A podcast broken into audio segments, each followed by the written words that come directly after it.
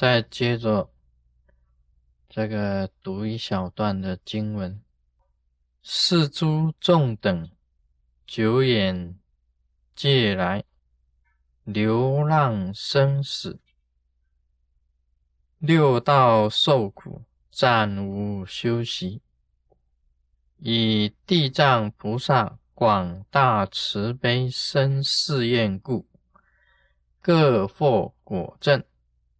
既至刀立，心怀永耀，瞻仰如来，目不暂舍。那么这一小段经文呢，主要是讲说这个地藏王菩萨的这些眷属，也就是被他度化教化的这一些众生呢，他们都是很久以来啊，都是在。六道轮回之中受苦的一些众生，这个六道啊，就是天、人、阿修罗、地狱、恶鬼、畜生啊，六道都是轮回来轮回去，那么都没有休息，就是因为这个地藏菩萨他本身的慈悲呀。跟他这么多世以来啊，他发的这些试验，所以呢，使这些这个被教化的众生啊，他的眷属啊，都能够得到一个果位的证明，叫做果证。那么全部到了这个刀立天宫，听这个佛陀讲《地藏菩萨本愿经》，那么心里呢？都感觉到非常的这个欢喜啊，心中都非常的这个法喜充满呐，非常的这个踊跃的。那么看着这个释迦牟尼佛啊，眼睛看着这个释迦牟尼佛，目不暂舍啊，连眨一下眼睛呢，都都觉得非常可惜，眨眼是看不到释迦牟尼佛都非常可惜。这个。如来也难得到这个刀立天宫的这个释迦牟尼佛很难得到刀立，你要看到释迦牟尼佛真正这个说法也是很困难的，所以看到以后啊，就觉得啊目不暂舍，这眼睛都连看一下旁边的风景都没有，就一直看着这个释迦牟尼佛。像我们有时候啊去看那个游行。啊，西雅图啊，每年它也一样有一个这个海洋节，一个大游行。那前面呢，你在看游行当中，前面假如有这个这个阿堵啊啊，这个阿堵啊给你挡道，阿堵啊就是阿多啊，阿多啊，他长得很高，给你给你挡道了。你看到正好看的花车的时候，他给你挡道，你就啊这边看一看，那边看，跳起来看一下。这个叫目不暂舍，那把最好看的那个精彩的场面你给我挡到了，这个就是啊，有一点目不暂舍这个味道在里面。因为看到很好的看的，那么眼睛呢连眨一下都觉得是一种浪费啊，就一直在很注意的这样子看着这个释迦牟尼佛的意思。这一段经文啊。一般来讲起来啊，这是讲这个重点呢。我认为是在这个流浪生死、六道受苦方面啊。流浪生死、六道受苦，我们一般人呐，这个看这个经典的时候啊，觉得流浪这个生死、六道受苦没什么嘛。我们大家都晓得的，这个佛教徒都知道的，密教行者也知道的，人呐都是在这个生死之中轮回，这个不用解释也可以知道。但是要看破是蛮难的，要看破这个生死倒是很困难，要了这个生死倒是佛教里面呢最重要的一点。禅宗的祖师啊。他有时候啊，他要关破这个无门关的时候是怎么样子的？好像是弟子跟师傅去参加一个法事，法事就是人呢已经过世了，那么师傅跟弟子一起去，啊，去呢给他诵经，给他超度。这个弟子一看到这个死人呢，他就问师傅了：“这个是生还是死？这是生还是死？”这个师傅怎么回答？是生还是死？师傅怎么回答？这个师傅啊，他没有回答，他讲说：“哎，不可说啊，不可说。”师傅回答是讲不可说。那么弟子讲：“我每一次问你，你都讲不可说，我怎么问你都讲不可说，那我还问你干什么？不如把你打死了。”这个弟子要把这个师傅给他打死。那个师傅讲。就算打死了也不可说，这其中还是有禅味在里面的。这禅宗本身来讲啊，它虽然讲言语上的这个机锋啊在里面呢，但事实上啊，他必须要实际上去体会。一个死人明明在那里呀，你们去给他做超度。弟子问：“说是生还是死？他为什么讲不可说？那明明是死嘛。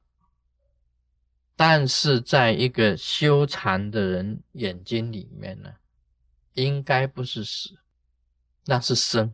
你讲生也不对，因为明明是死，生也不对，死也不对，当然是不可说了。你只有两个答案呢，不是生就是死嘛。其实。一个答案呢？他讲不可说，就是要你自己去想，自己去体会出来，这种真亲自去印印证出来的东西才是最珍贵的，是属于你自己的。其实可以讲生死皆无，无生无死，可以是这样子讲。所以那个答案呢是无生也无死，没有生也没有死。因为生死啊，皆在无之中，但是他不可以讲出来让你知道答案，因为答案是很简单，但是讲出来的话，你就觉得没什么意思。当弟子的，你要自己去想，自己去意会，等到有一天你意会通了，这个答案才是属于你的啊，他有他的这个意思在里面。那么明明是死。为什么你讲是无？到底是生还是死呢？看破生死啊，蛮难的。很多弟子写信给我，给师尊。我父亲啊，八十几岁、九十几岁，已经快死了。师尊，你一定非救我父亲不可！哇，一定你非救不可哦！你不可以不救哦！你不救你就太残忍了。你忍心让我父亲死吗？我都每天都我都看到这些信，这些弟子来信了，都活到九十几，经九十几了耶！我说九十几，他还求什么呢？难道他要变成老妖怪？很多弟子，当然我们也知道弟子的心呢，就希望这个父母能够不止长寿，那永远都活着给你好吗？永远有一天呢，真的永远都让让这些人活着的时候，你会烦都烦死。我告诉有一天你要求世尊叫叫世尊帮他们赶快走。不过这个弟子也是啊，心理上也是这样子，这是不能看破生死。我们修行的人呢，生死要看破。像我，我倒是不惊不防。我很年轻的时候啊。这观世音菩萨就给我指示：你四十三岁出家。我其实我也不不是很想出家的，不是很想。到了四十三岁的时候，突然间有这种因缘，很多因缘一起到，就想说：哎呀，出家算了。就是真的是四十三岁，就真的出家了。那么观世音菩萨也也跟我讲啊：你七十几岁你就完蛋了。跟我讲说，我七十几岁我就完蛋了。他也讲了，但是呢，我在想，七十几，人家现在啊，这个医学昌明、科学发达的时代，活七十几，虽然也是算上寿了，不是长寿诶，长寿至少要八十几、九十几、一百，甚至一百二十。新老和尚要活得很长哎，奇怪了，我才七十几，那观世音菩萨跟我讲七十几，可以吗？其实我倒是心安，心里很安啊。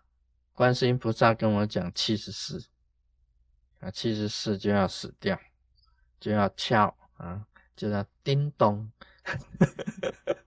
叮叮就要完蛋。这个我觉我自己本身感觉到了，是这样子。其实只要六十几就好，我只我也是要求一样。我跟佛菩萨求，让我走的时候啊，这个轻松一点，轻松一点，不要像一般很多病人呢，这个身上插很多管子，那胃这边也插一个管子，他给他放这个啊食品下去，肠子那边也插一个管子，给他排出来，啊，呼吸呢？这边有时候切个管子，嘴巴这个鼻子这边塞个管子，什么全身都是管子，根本就是一个不能动的佛的这个死人，这个很残忍啊！最好能够很安稳的睡觉呢，面带微笑笑容哦，这样子，然后人家来给你这个。人家来给你这个送终的时候啊，你还可以跟他龇牙咧嘴，啊啊，龇牙咧嘴，这样笑上，嘴巴歪，这样笑一下啊，这样子啊，他显得比较从容，才是一个行者的这个姿态。我到七十四岁的某一天呢，啊，干脆啊，先洗一个澡，啊沐浴啊，香汤，用那个最好的香。最好的花，最好的香水，全身都洗一洗，免得有屎臭。然后沐浴啊，香汤啊，这样子弄好以后，穿最啊舒服的衣服，坐端严而坐，然后开示几句说法，开始含笑而视，对不对？哎，活菩萨给我这个，这个是很好的，这个是很优雅的，这样子死是最好的啊！端坐而是不要给我绑着，因为这绑不住，倒无所谓的，哪一年啊，几岁啊过世，在世尊看来无所谓。我以前写的文章里面讲生死的事啊，生啊。啊，就是死的开始。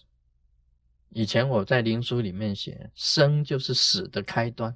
的确呢，你一出生就一步一步走向死嘛，生就是死的开端，死啊也同样啊是生的开端。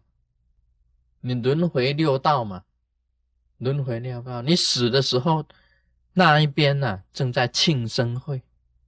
哪一边在庆生？那个幽冥界是庆生会啊！你来了，哇，Happy Birthday 啊，庆祝你啊！因为你这个，你往到了另外一个世界，你又重生嘛，又开始，不是 Happy Birthday 嘛，是开始。说生啊是死的啊开端，死同样是生的开端。一样的，一样一回事。但是人呐，喜生啊，而厌死。这个在我们很多人来讲起来，他不知道生死。像孔夫子也也讲，不知生啊，安知死？啊，你既然连生都不知道，你怎么会懂得死呢？但是我们学佛人，我们知道生死的。生死就像什么啊？就像这个流浪，很多的这个密教的祖师跟弟子们开示都是这样，很轻松讲啊。我过几天呢，要到这个很远很远的地方去。那么弟子会问呢，是哪个地方啊？我这一次去旅行呢，是不会再回来的，不会再不会再回头啊，不会再来跟你们见面。很远很远的地方，我去旅行啊，去 tour，去观光啊。那么这一次不会再回来跟大家见面了。他讲的很轻松啊，他说他去很远很远的地方旅行，祖师们都是这样子讲。其实他这个也是一种流浪，讲的话就是在六道里面呢，在六道轮回里面呢，这样子流浪，跟弟子们这样子开始。在我看来啊，死是怎么一回事？死呢是犯一件衣服啊，欠几人。罪啊，欠几罪就是换一件衣服。你这个为什么呢？你这个衣服旧了，那么衣服呢，呃，烧破洞了啊，刚好烧破一个洞，一个很小的洞。这是在做附膜的时候啊，那个火星飞起来，看烧破一个黑洞，这个。看不太清楚，但是烧破一个黑洞，这个黑洞烧的大了啊，这件衣服坏了，而且穿的久了褪色了，你把它换一件衣服，换一个新的衣服，死就是这个样，死呢就是换一栋房子，搬一个家，啊，密教里面呢有一个有两个法叫做离舍法，一个法叫离舍法。一个法叫做夺舍法，离舍呢就是离开房子，离开房子；夺舍呢就是住进房子，住到一个房子里面来。那么这个舍呢，就代表你的身体，就是房子，没什么嘛。我不过暂时离开我住的地方，然后再搬一个新的房子，再住一个新的房子。重新再回来，再住一个新的房子，这个就是死跟生。所以学佛的人呐，学密的人呐，都要知道，都要了解，生死不是一回事，是同一回事，也不是一回事。生死，是很很平常的事。我一点也无忧无惧啊！观世音菩萨跟我讲，你可以活到七十四岁。我那时候还想啊，七十四不错了，很好了。但是现在呢，我一看很多法师都活到九十几，我才七十四，我觉得怎么搞的？我寿命反而短，别人寿命反而长。赶快学这个发酵，这个哈。这个延寿法，赶快用延寿法，赶快延寿。这个修一下延寿法也不错的，它可以延长哈，延长这个寿命。延长寿命做什么呢？主要是说，希望能够多度一些众生。那么在密教里面呢，所谓经常的这个转世仁波切，转世佛佛。他们本身呢，必须要修学离舍法跟夺舍法的，一定要有离舍法跟夺舍法。他要夺舍法，一定要认清目标的。你要住进哪一栋房子，你先找好房子，先找好房子，然后呢，别的这个。中阴呢，要进入这一栋房子的时候啊，你能够防守住结界这一栋房子，这是属于我的房子。那么只有你自己是这个房子的主人，你做了结界，永远这个房子是属于你的。这个你可以认定的转世的一个对象跟目标，你可以完全定，你可以进入他的身体里面。然后从他的身体里面再出生出来，你就是一个转世的人波切，转世佛佛。那么你离舍法你也懂的，你离开你自己的身体，你就是中阴牵世，你就是中阴牵世法。你离开你的身体的时候，马上进入另外一个身体里面，就离开这个房子的时候啊，又进入另外一个房子。这个根本哪里有死？没有死，只是换房子嘛。这个就是转世的仁波切。我根本没有死，我不过是换一个身体而已。今天我的我的中阴离开我自己的身体，进入另外一个身体，只是搬家，连流浪都没有，只是搬一个家而已。我马上住进一个新的房子。那么我出生出来，我又是一个 baby。那么我带着前世的种种的这个啊因缘而来。我长大以后又弘扬佛法，啊，又是一个人波切，又是一个佛佛，这不是好事吗？这便不是不好的事情呢。只是因为我这个身体用的差不多了，所以应该这个身体，这个房子已经用了。用的差不多了，已经屋顶已经漏水了啊，这个这个油漆也褪色了，那么地毯呀也烂了，这个屋基呀也快要倾倒了，这个地基呀也快要倾倒了，连修补都来不及了，那干脆换个房子啊，生死就是这么一回事。所以当我这个年纪很大了，到了这个七十四岁的时候啊，我一看哇，哎。这么漂亮的小姐怀孕了，哇！这个小姐很漂亮，很有善根。我给她摩顶，说：“我给你做结界啊，将来我要生在你肚子里面。我要生在你肚子里面呢。我一看看是哪一种人啊？他假如是一个阿堵啊，啊，我就变成西方人了。”啊，我就是那个啊，就变成一个啊，眼睛是蓝的，鼻子高高的，那个皮肤白的，就头发金黄的，我就会变成阿杜啊。啊，假如是一个 Japanese，阿里亚多，斯里马线，一起马修啊，开始啊，给他加持一下，我说。给他做个结界，这个 house 是我的，我将来要住进去，我就会变成 Japanese。这个就是你转世的仁波切能够做的，能够做的。到了你差不多，你知道自己要走，要去旅行，那么你看到一个善言的女子啊，她刚刚好这个快啊，将要怀孕了。那么你可以给在她身上做结界，作为你将来的 house。这个转世仁波切能够这样子做的，他知道自己什么时候生啊，什么时候死。天下的众生啊，很少人能够知道自己什么时候死的，没有。今天就谈到这里。Om Mani Padme Hum。